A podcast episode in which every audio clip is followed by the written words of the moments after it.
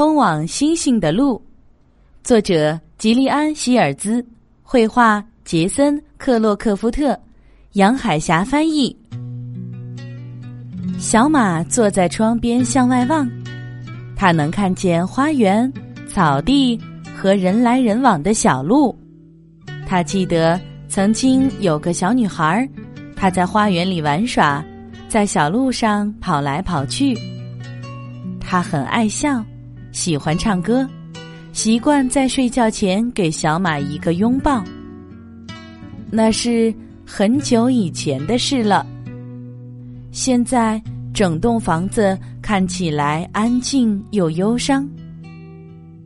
每个星期，小女孩的妈妈都到楼上来打扫房间。有时，她把老卡通熊放在小马身边，好让他俩一起看看窗外。他总是笑笑，叹口气，再走下楼。小马开始东想西想了，不知外面的世界是什么样子。他问卡通熊：“窗户外面的世界？”哦，有龙，有独角兽，有轮船和棒棒糖。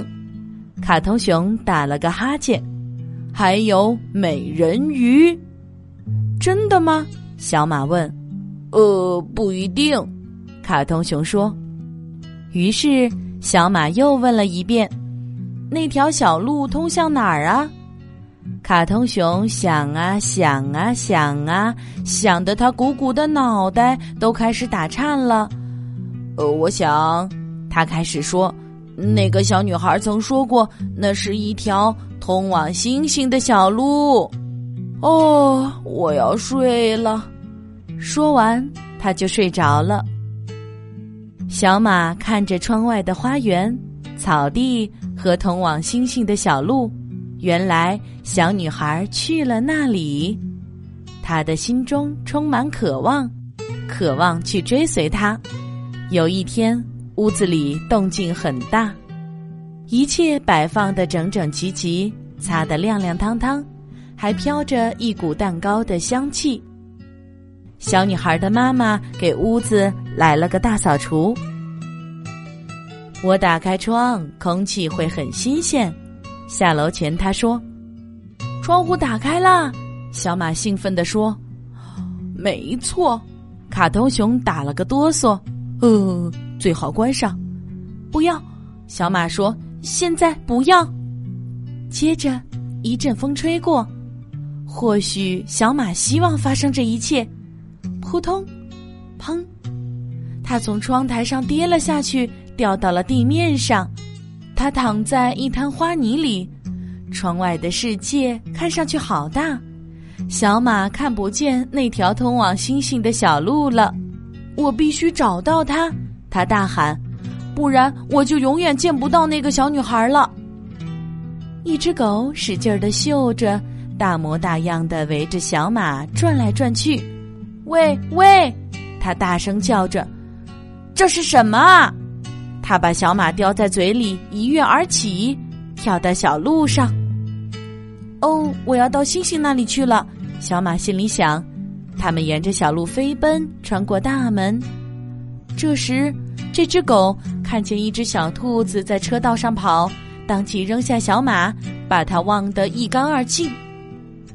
可怜的小马躺在大门旁边的泥堆上，一阵风吹过，天色渐渐暗了下来，雨下得很大。没过多久，车道上就满是小水坑了。